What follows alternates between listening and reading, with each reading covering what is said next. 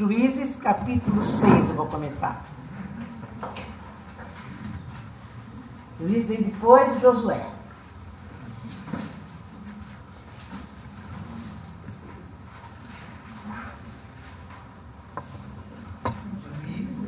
Capítulo 6. Uh, o povo aqui já tinha entrado, eu lembro da última vez que eu preguei, foi domingo passado, no livro de Josué, eles estavam entrando em Canaã, lembra da história? Estavam entrando em Canaã, Deus tinha dito, vocês vão destruir todos os povos que estão aí para vocês tomarem posse da terra que eu tenho para dar para vocês. E eu espero que vocês lembrem também que eu disse que enquanto Josué foi vivo, eu lembro que foi a última coisa que eu disse, e que enquanto Josué foi vivo, eles serviam ao Senhor.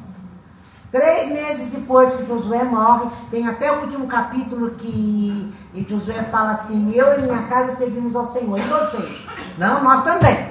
Aí Josué morre.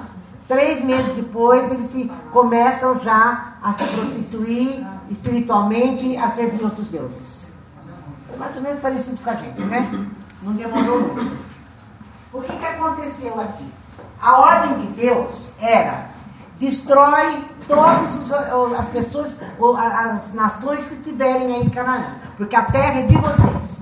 Então tinha cananeus, tinha midianitas, tinha um monte de povos. Vocês vão destruir todos. Só que eles não fizeram o que Deus mandou. Josué morre, eles teriam de comer, continuar na caminhada para possuir a terra que Deus tinha dado, e eles não destruíram os, os midianitas e os cananeus. E não só não destruíram, como eles começaram a conviver e convivendo começaram também a adorar os deuses dos midianitas, que é o tal do Baal, que eu já dei uma introdução aqui hoje. Essa parte eu posso pular. Então é essa aí o, o contexto dessa história. É evidente que para nós o que tem que haver midianita com a gente tem que ver cananeu com a gente, com expulsão da terra. A posse da terra é a presença de Deus. Se a gente não for tirando todos os ídolos que a gente foi acumulando na vida, nós nunca vamos ter na totalidade a plenitude de Deus na nossa vida. É mais ou menos disso que nós vamos falar. Mas aqui a história é literal, é verdade, é verdadeira, tá? Então aqui, capítulo 6. Fazia sete anos que, como eu falei, eles estavam se prostituindo e abandonando Deus. É, o povo estava igualzinhos, igual a eles. Então, Deus usa o povo inimigo, no caso os midianitas, para disciplinar Israel. Quer dizer, por que, por que a disciplina? É castigo? Não. Deus estava fazendo isso para que eles pudessem voltar para Deus. Sabe aquele negócio? Eu dou, uma, eu que estou de mal com eles, daí eles voltam para mim? É mais ou menos isso? Então, é exatamente o que aconteceu aqui. Outra vez, o povo de Israel agiu mal perante o Eterno. O Eterno os deixou, olha que interessante, hein? O Eterno os deixou sob o domínio dos midianitas durante sete anos. Tudo é permitido por Deus, né? Então, durante sete anos, o que, que os midianitas faziam? Todo ano o Israel plantava colhia o cereal e os midianitas iam lá e roubavam tudo. Durante sete anos, na época da colheita, o inimigo ia lá e roubava tudo o que eles estavam fazendo. A ponto de o próprio Gideão fazia uh, a colheita no lugar uh, separado para não ser tão roubado. Mas acabava todo mundo sendo roubado, até os animais eles roubavam. Era um povo violento, um povo mau, e eles faziam isso. Então os midianitas oprimiram Israel. Por causa deles, os israelitas eram obrigados a se esconder nas cavernas ou a construir lugares seguros. Quando Israel plantava sua lavoura, os midianitas, durante sete anos isso, hein, gente? E os amalequitas, os que viviam no leste, invadiam os campos e acampavam neles, destruindo as plantações até Gaza. Não deixavam nada para o sustento dos israelitas, nem ovelhas, nem bois e nem jumentos com os seus rebanhos e tendas, chegavam, tomavam conta da terra com uma invasão de gafanhotos. Eles possuíam uma quantidade incrível de camelos que pisoteavam o solo e o destruíam tudo. O povo de Israel, reduzido à pobreza pelos midianitas, clamou pela ajuda do Eterno. Mas você lembra que eu falei que tudo era plano de Deus? Tudo era plano de Deus. Gente, um povo que Deus tinha dito para Josué: olha, vai lá, toma posse, não tenha medo, a terra é sua, guarda a minha palavra, tudo que você tentar, vocês vão conseguir, porque eu estou com vocês. Desde Josué era assim. Esse povo tá, tinha esquecido disso. Esse povo estava em pecado. Esse povo vivia com outros deuses no coração. E que deuses são esses do coração? Às vezes a gente confia na gente mesmo, achando que a gente é muito bom. Às vezes é em dinheiro, às vezes é em pessoas, às vezes é na igreja, no pastor, cuidado. Falo de mim já. Deu para entender isso? É o que tem, são aquela, aqueles ídolos que a gente tem no coração, a nossa família, os nossos filhos. A gente começa a considerar, como estava tudo bem, a gente começa a abrir concessões. E os ídolos do coração estão crescendo. Tá? Então vocês viram o que Deus permitiu. Daí eu pulei para o versículo 11. No 11, Deus está falando, vocês lembram que lá no Egito eu falei isso para vocês? Lá no 11, o Gideão estava lá amassando a, o cereal dele, o anjo do Eterno sentou-se debaixo do, car, do carvalho que está em Ofra, pertencente a Joás, e Gideão, seu filho, malhava o trigo num tanque de esmagar uvas escondido dos midianitas, porque eles não iam procurar o trigo onde tinha uva. Então ele fazia já de propósito. O anjo do Eterno apareceu a ele e disse: O Eterno está com você, poderoso guerreiro. O Gideão respondeu: Comigo, Senhor. Se o Senhor, o Eterno, está conosco, por que estamos nessa situação? Onde estão todas as maravilhas que nossos pais e avós nos contavam, afirmando: o Eterno nos libertou do Egito. Na verdade, de Gideão falando com o anjo. E duas vezes aqui parece o anjo do Senhor, como se fosse uma referência a Jesus Cristo. O Eterno não quer saber de nós. Ele nos entregou nas mãos dos midianitas. É, eu vou abrir um parênteses aqui que é muito interessante isso. Às vezes a gente está colhendo aquilo que a gente plantou. Uma das coisas que a gente esquece é a lei da semeadura. Você planta errado, você faz escolha errada, Daí vem a, a colheita. E daí você fica falando que Deus se largou de você, que Deus não está com você, que você está sozinho, que aonde ele está, que e, e isso está, olha o que está acontecendo. Ele não está vendo que, que os midianitas estão vindo sobre nós? Eles estavam colhendo o que plantaram. Não é isso? A gente esquece disso. E o livro de Juízes, gente, quando ele foi escrito, foi Deus eh, levantando homens e mulheres para tirar o povo da opressão. Porque o povo de Israel estava oprimido lá no Egito. E no, no, no, em Canaã, pelos povos que eles não destruíram. Eles plantaram errado, estavam oprimidos. Mas não, era o povo de Deus? Era o povo de Deus. Então Deus provoca tudo isso e levanta Gideão como juiz para livrar o povo dele da opressão dos midianitas. Por isso que ele chama Gideão no meio do povo. O Gideão era o mais fraco da família, a família mais pobre de Israel. Era, não era primogênito, era o último da família. E é com ele que Deus conta. É com o fraco que Deus conta. Porque Deus quer ensinar que é Ele que faz, não somos nós. Quando sou fraco, é que eu sou forte. Né, Silvana? Não é isso? É porque ela teve um sonho e acordou falando isso hoje. Por isso que nós estamos falando isso. E Gideão respondeu: Eu, Senhor, como é que eu poderia libertar Israel? Olha para mim. Meu clã é o menos importante de Manassés. E na minha família eu sou menor. E o Eterno disse: Eu estarei com você. Que é isso que nossas crianças estão aprendendo lá. E confie em mim. Você derrotará os midianitas como se fosse um só homem. Está com medo? Volta para Deus. Corre para Deus. Lá no livro de Filipenses, quando Paulo fala assim, que quando a gente está com o coração temeroso pelo dia de amanhã, o que, que ele fala? Leva isso para Deus em oração. E o Deus da paz encherá o teu coração. Eleva a Deus, corre para Deus. Está com medo, corre para Deus, porque Ele estará conosco. De novo, Deus repete a mesma promessa que falou com Josué, que falou com Moisés e que falou comigo e com você através de Jesus Cristo. no louvor aqui, depois eles cantaram isso. No livro de Apocalipse, Jesus aparece para João e fala assim: Eu sou o primeiro e o último. Quer dizer, quem começa tudo é ele e quem termina tudo é ele. E depois nós cantamos aqui. Então você está com medo? Confia em mim, eu sou o primeiro, eu sou o último. Fui eu que comecei essa história. Fui eu que me interessei por vocês, é pura graça. Eu amei vocês e quis vocês para mim. É que vocês esqueceram de que sou eu em vocês. Então agora confia em mim. Confia em mim. E Gideão respondeu: Se você está. Ele vivia pedindo isso para Deus. Se você está dizendo a verdade, faça-me um favor, dê-me um sinal para que eu possa acreditar no que você está tá dizendo. Não saia daqui até eu voltar com um presente para você. E ele disse: Pode ir, eu espero.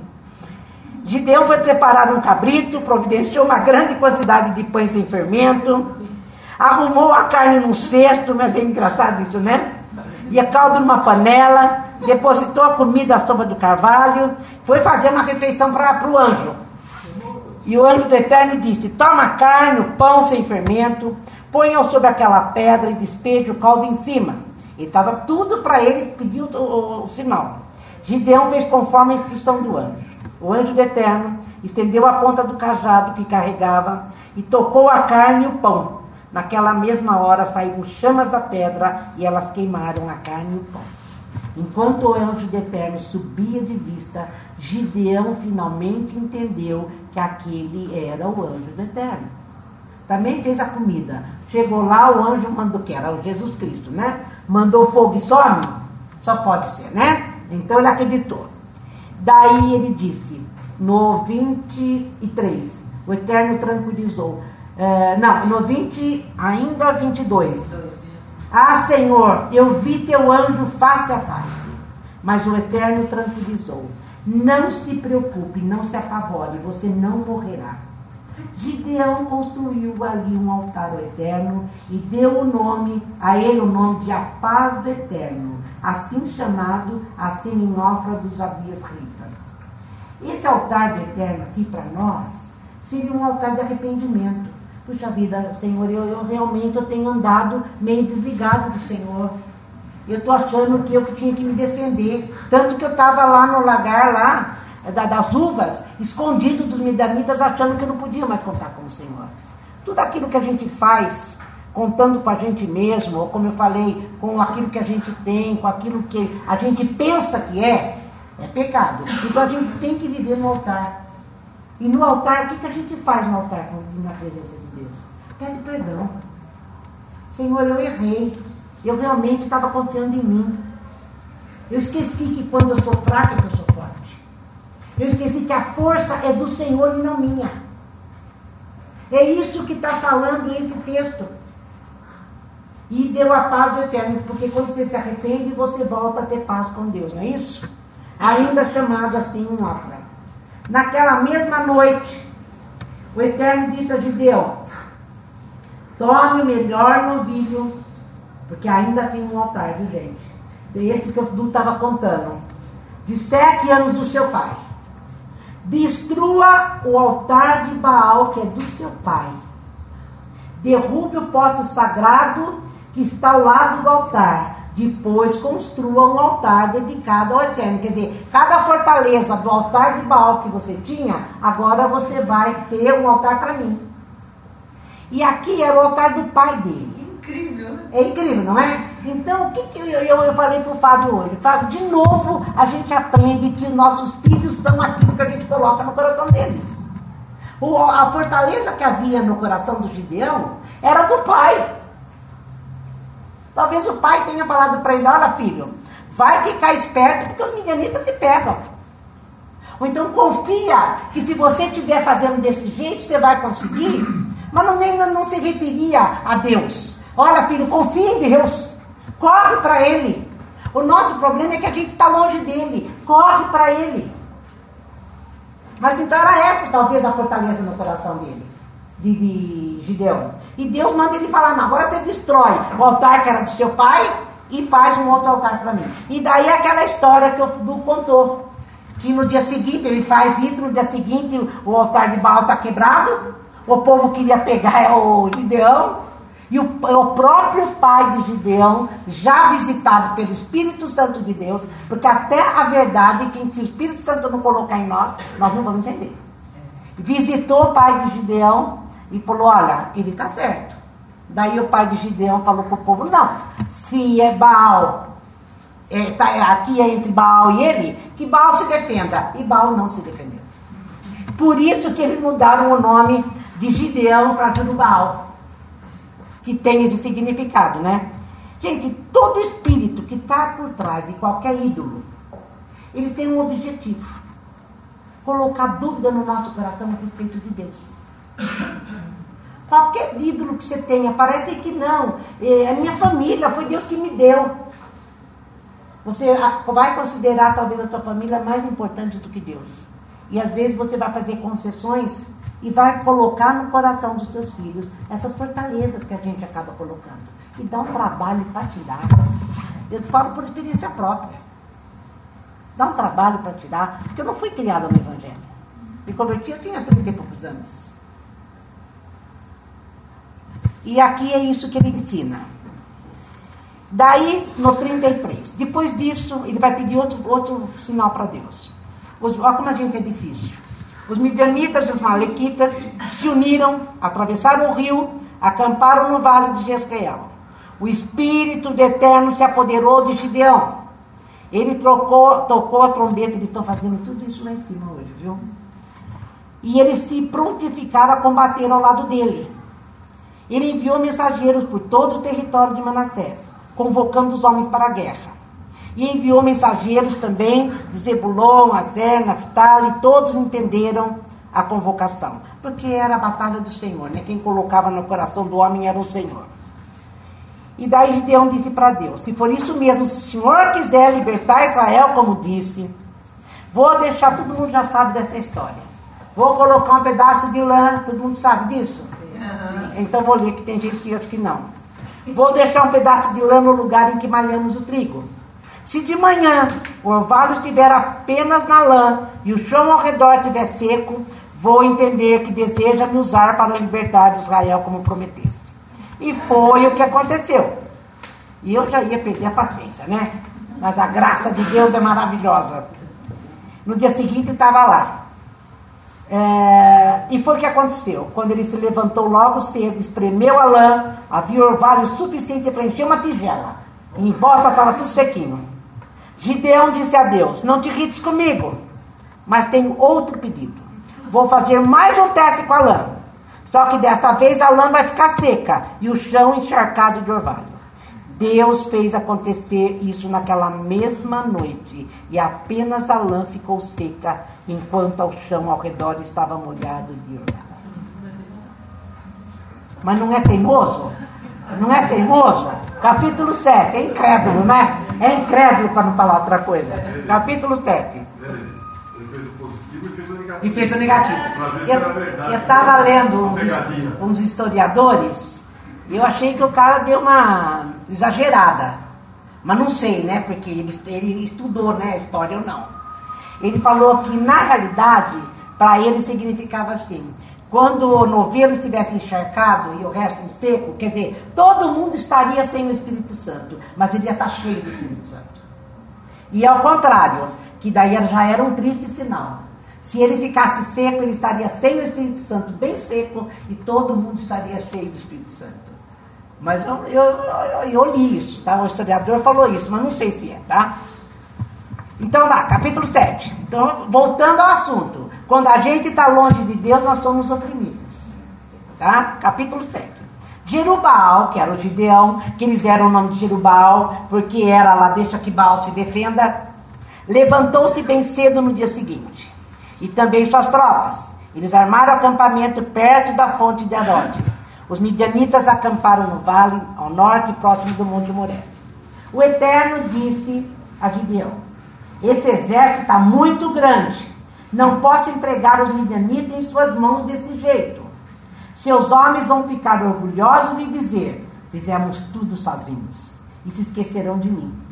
Faça o seguinte anúncio: quem estiver com medo ou estiver inseguro, pode ir embora para o Monte Gileade e voltar para casa. Vocês acham que não tinha, né? 22 mil homens partiram. Restaram 10 mil. Tem gente que só olha para a força do inimigo. Quando a gente está longe de Deus, a gente supervaloriza o tamanho do inimigo. A gente acha ele muito forte.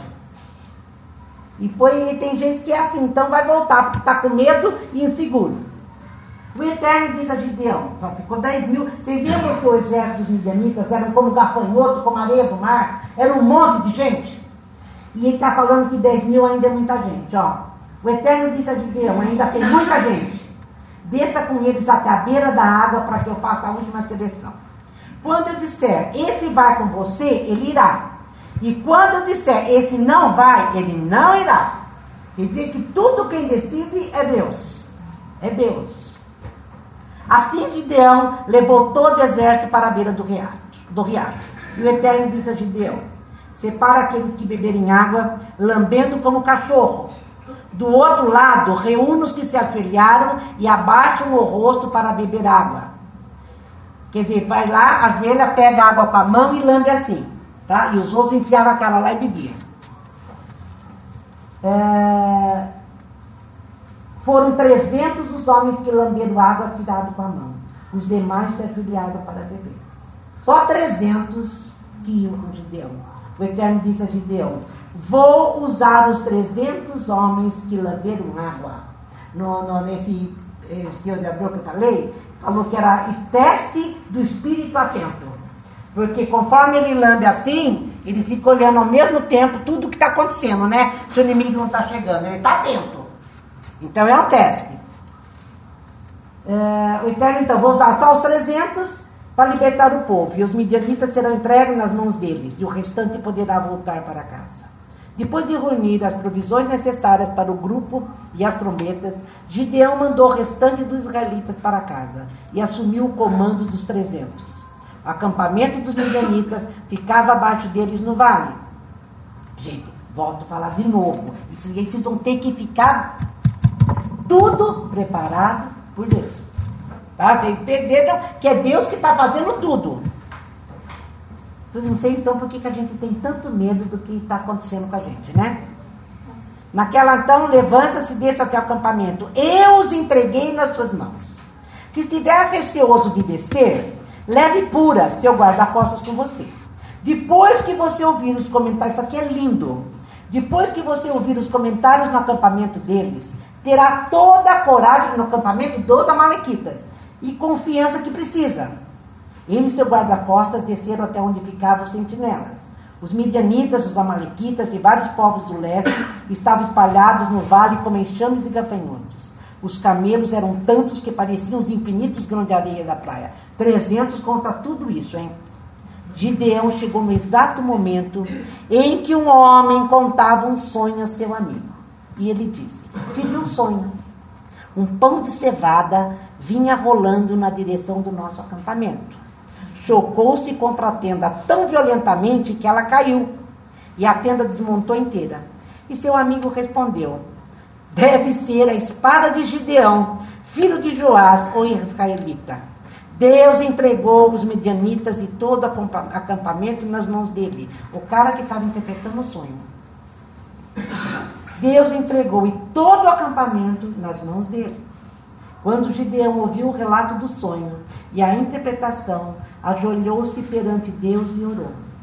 Em seguida, voltou para o acampamento israelita e disse: Vamos, levantem-se. O Eterno nos entregou o exército midianita. Quer dizer, depois que ele escutou o cara que sonhou e o cara que traduziu, ele falou: realmente o exército é nosso. E o resto da história que eu não vou ler, mas é maravilhosa, porque Deus faz eles se confundirem à noite entre eles lá. Eles começam a escutar barulho, eles começam a sair de dentro das tendas e um mata o outro. Uns fogem, um mata o outro. Então, quando eles, os 300, chegam lá, não fizeram nada. Porque Deus tinha feito tudo. Deus tinha feito tudo. Gente, é isso. Foi tudo preparado por Deus. Tudo entregue por Deus. E a gente fica achando que não. Mas o, a promessa de hoje era essa.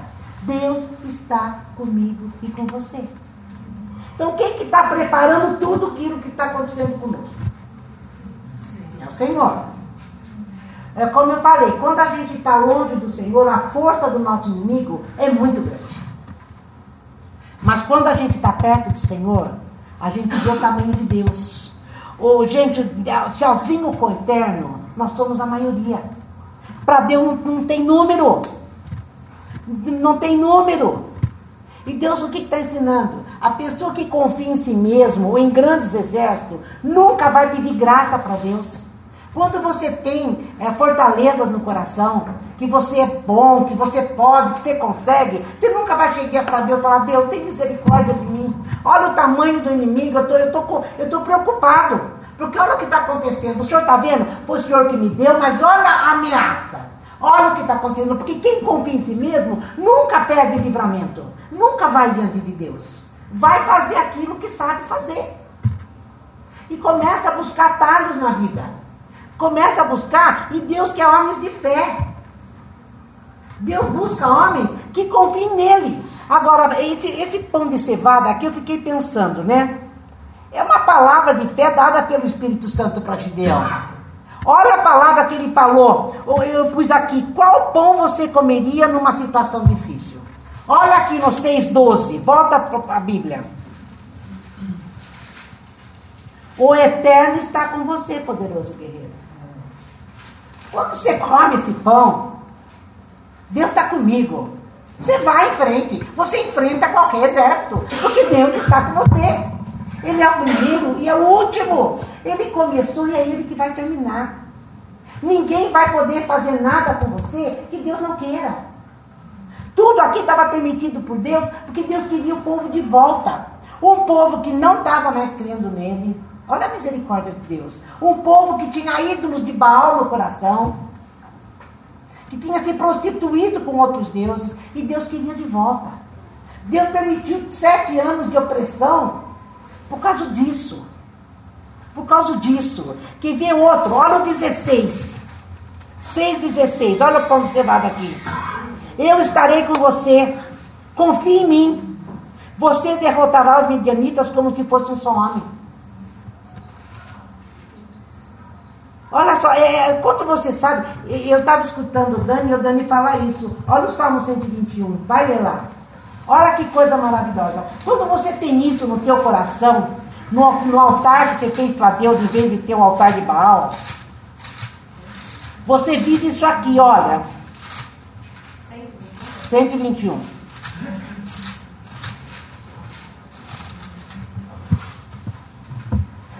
Se isso não é realidade para nós, a gente vai ficar desesperado e vai falar: onde o senhor está? O que está acontecendo comigo? Levanta os olhos para os montes. Será que é de lá que vem a minha força? Dos montes. Não, minha força vem do Eterno, que fez os céus, a terra e as montanhas.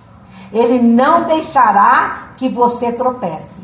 Seu guardião nunca dorme. Jamais. O guardião de Israel nem sequer cochila. O Eterno é o seu guardião. É ele que te guarda. Ele que cuida de você. É Ele que te protege. Essas coisas têm que estar muito vivas dentro do nosso coração. Não só na nossa mente. Para que no dia mal eu repita isso. Eu não fique nem preocupado. Senhor, olha, estou sendo oprimida aqui. Mas eu sei que o Senhor me guarda. Meu socorro vem do Senhor.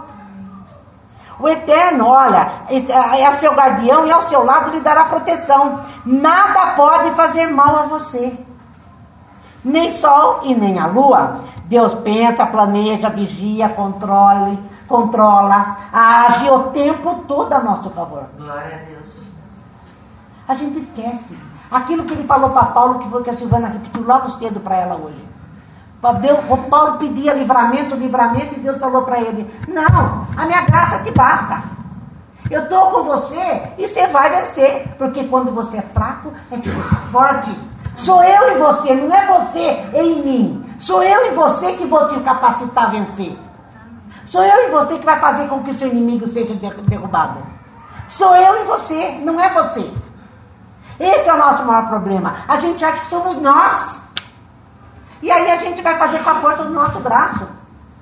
Olha, ainda está aqui. O Eterno guarda você de todo mal. Ele protege a sua vida. Ele o protege quando você sai e quando volta. Guarda você agora e o aguardará para sempre. Tem gente que usa só o Deus do passado. Ah, teve um tempo que Deus eh, era tão real na minha vida. Ele fazia tantas coisas, eu clamava, ele respondia, né? Não sei o que você está plantando.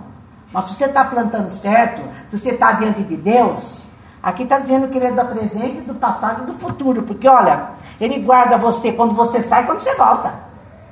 É o tempo todo. Deu para entender? Outro salmo também é o salmo 33, eu acho. E eu li isso hoje. Eu acho que é o 33. Será que era o 33? Deixa eu ver se eu marquei em algum lugar. É, 16. É. Gente, aqui está dizendo que o inimigo vai passar. Que o inimigo vai passar. Roma 33, 16. O inimigo vai passar. Roma passou, o Hitler passou, o Lula passou. Não é? O inimigo vai passar. Olha aqui, nenhum governante prospera apenas com um grande exército.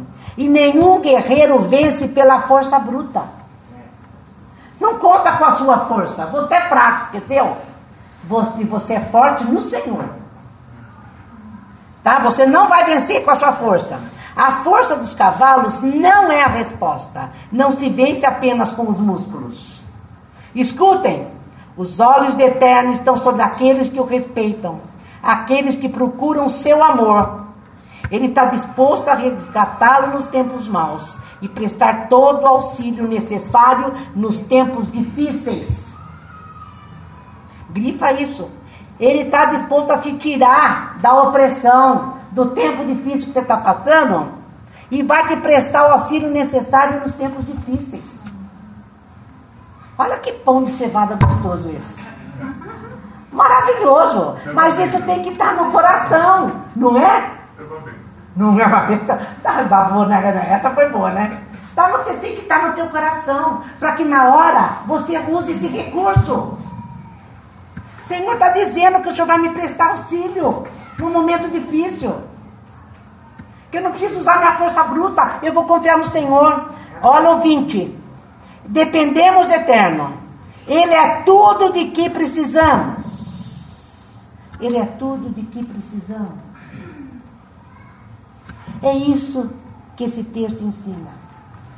Agora, em Jesus Cristo, quando ele falou: Eu vou embora, mas virá o Consolador e eu estarei com vocês todos os dias da tua vida. Ele não falou, o dia que você pecar, eu vou deixar você. Eu estarei com você todos os dias da tua vida, porque todos nós pecamos todos os dias. Mas a graça dele, a misericórdia dele e o amor dele vai fazer com que de vez em quando ele manda os midianitas para acordar para cuspir. Falar, alguma coisa eu estou fazendo eu, eu, eu, eu esfriei, eu comecei a achar que eu era bom mesmo, eu comecei a contar com aquilo com a minha própria força. E daí Deus manda. Só para te lembrar, nada, você é fraco, é em mim que você é forte. Dependa de mim, dependa da minha graça, porque eu vou estar com você em todos os dias da tua vida. Mesmo quando você estiver lá no altar de Baal, eu vou te lembrar. Destrói este altar. Ou seja, que você confie em você mesmo, é um belo altar de Baal. E constrói um para mim. Senhor, eu preciso do Senhor. Eu dependo do Senhor. Eu sei que o Senhor está comigo todos esses dias. É isso que Deus espera. Me perdoa. Me perdoa. Eu quero viver essa realidade. Eu não quero viver na minha mente, eu quero viver no meu coração. Eu quero que o Espírito Santo traga a minha memória em todo o tempo aquilo que eu estou precisando comer esse pão aqui para babar, Rubens. Para babar. Senão, eu vou me ver fazendo o que todo mundo faz. E Deus veio na nossa vida para se fazer presente na nossa vida e guiar a nossa vida. E nessa direção nossa para Canaã, que é a presença dele todos os dias, é céu, é, é Jesus Cristo a gente possa ter essa, essa segurança. Porque a nossa luta não é contra carne e sangue, é contra principados e potestades. nessa uh, caminho nosso com Deus, o inimigo vai se levantar em todo o tempo para colocar dúvidas a respeito de Deus no nosso coração. Então, nós estamos ensinando as crianças. Mas quantas vezes nós, pais, na hora difícil, a gente não esquece que Deus está conosco? Se você tiver um filho igual a Malu, você está perdido. Porque a Malu vai saber o que você está pensando e vai falar, ué, mas você falou isso? Você ficou bravo por causa disso? Não é mais ou menos assim, Fábio? É impressionante, ela presta atenção em tudo e depois fica cobrando a gente. O Caio era assim. O Caio era assim. um advogado. É uma coisa, não é? Eu, a gente anda até assim com a Malu. Porque ela fica de olho o tempo todo. E é isso que ele está ensinando. Eu vou estar com você todo dia. Olha, gente, isso aqui, eu achei isso lindo. Eu vou estar com você, confia em mim. O Eterno está com você lá no 12 e é no 16. E ele fica pedindo sinal, sinal. Deus ainda continua dando. E aquela hora que ele falou, fica aqui que eu vou lá fazer um prato para o Senhor já volto. E Deus falou, pode que eu espero. É isso não é isso aqui, ela foi literal. Aconteceu, é verdadeiro, é histórico. Mas para nós é o nosso dia a dia. E o que, que a gente aprende com isso? A primeira coisa que a gente aprende: não seja infiel ao Senhor, com quem você fez uma aliança. Porque se na lei da colheita da semeadura, se for infiel a Ele, se você colocar, o que, que é infiel a Ele? É você contar com você mesmo, você está sendo infiel a Ele. Você achar que você está sozinho na história e você vai ter que se defender com a, com a força do seu braço, você é infiel a Ele. Não esquece que existe a lei da colheita e da semeadura. Você semeou errado, você vai colher errado. Deus não tem nada a ver com isso. Ele, eu acho que até nessa hora da colheita, ele, já que ele está conosco, ele até, sabe, atenua um pouco. Fala assim, não, vou dar um jeitinho para não doer tanto. Então, gente, não seja infiel ao Senhor. Você fez uma colheita, uma aliança com Ele. Você falou, Senhor, eu sou teu. A gente, e às vezes fala, eu não falei. Falou assim, nós cantamos aqui, você estava cantando. Eu sou teu, tu és meu, eu sou teu, como é que é? Tudo que eu tenho é teu, não foi isso que a gente cantou? Tudo que eu tenho é teu, tudo que é teu é meu. Isso é termo de aliança.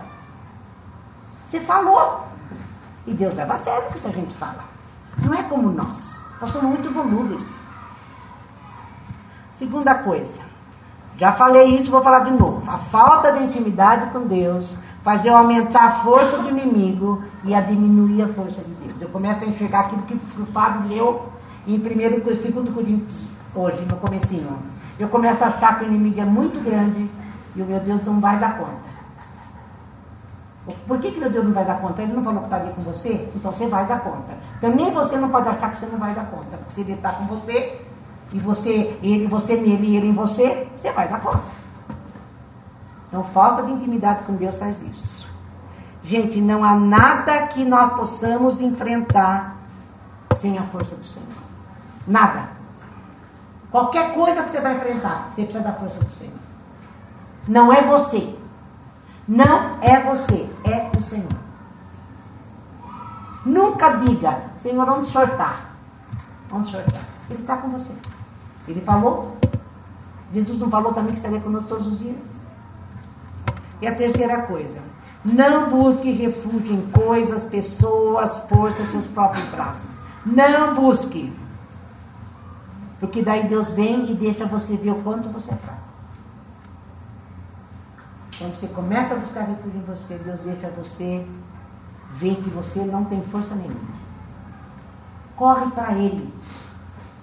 Corre para Ele. Eu estava falando com o Wagner essa semana, nós estávamos falando sobre isso. Ele, ele ligou para mim e falou, tia, às vezes eu acho que que estou sozinho. Falei, não, corre para Deus. Corre para Deus. Corre para Deus, porque é muito fácil na hora que você se sente oprimido, você ficar, não ver, você não sentir. Mas não é questão de sentir, de ver, é questão de saber. No espírito, no coração é saber aqui dentro. Isso não pode deixar você. Isso você tem que tomar posse do teu corpo, da tua carne, do teu sangue e fazer disso a tua vida. E eu dizia isso para ele. Daí eu falei, o Wagner, eu tenho orado desse jeito.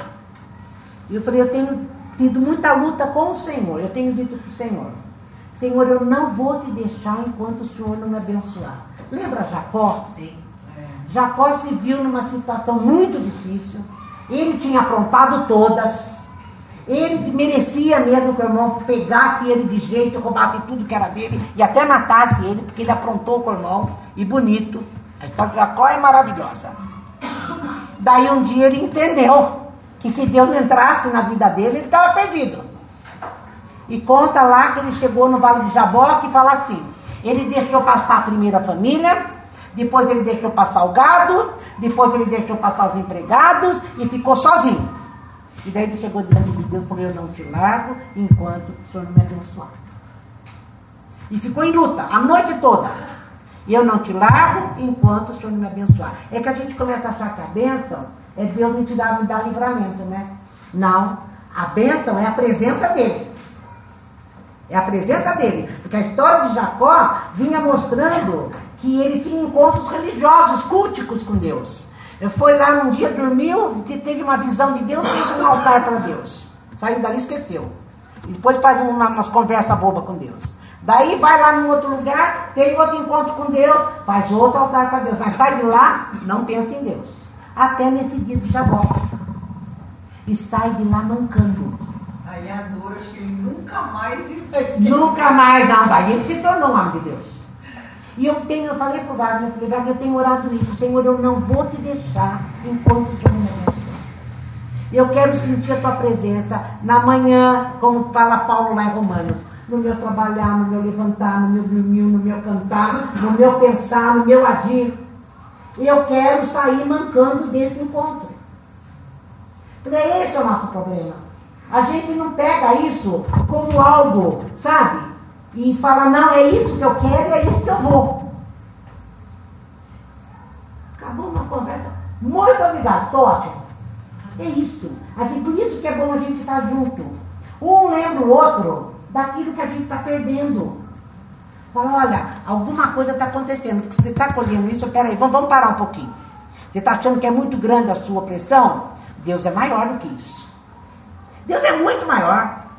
Nós estamos vivendo num país que às vezes a gente está tão conturbado o negócio, está um caos total, que a gente começa a achar que quem manda são eles. Não, quem manda é Deus.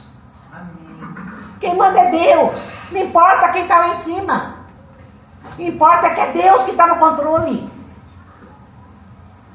E Ele estará onde? Conosco, comigo, com você. Aí eu não mereço, não merece mesmo. Não merece, não merece, nem eu nem você merecemos. É graça, gente. Quem que buscou salvação? Ele buscou a gente. Não fomos nós que buscamos. Então se agarra nele e fala, eu vou sair daqui mancando. Mas eu vou ter que sair comendo pão o dia inteiro. Não sei se o pão de cevada tem esse, eh, essa tipologia, mas eu entendi assim.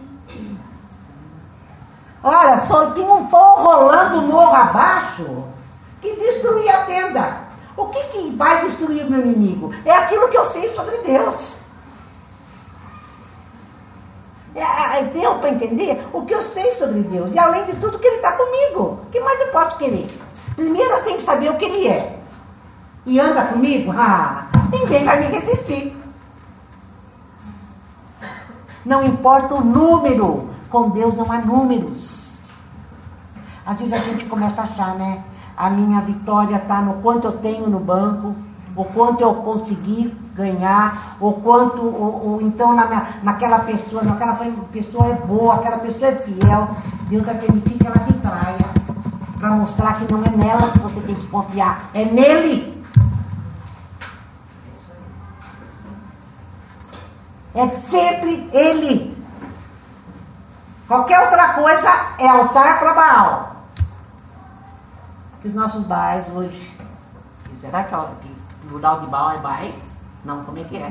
Sei lá como é que é. É qualquer coisa que não é Deus, tá? Que caia por terra em nome de Jesus. Em nome de Jesus.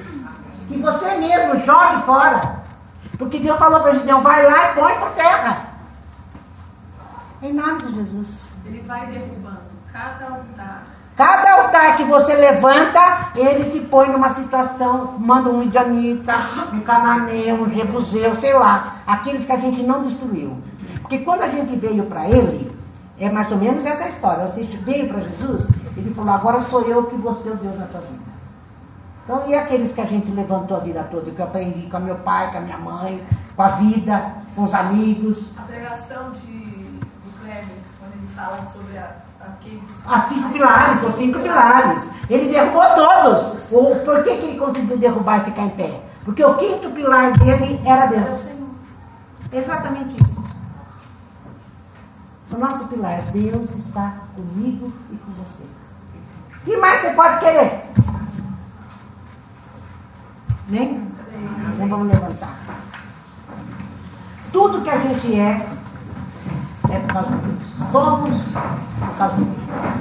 Temos por causa de Deus. Existimos por causa de Deus.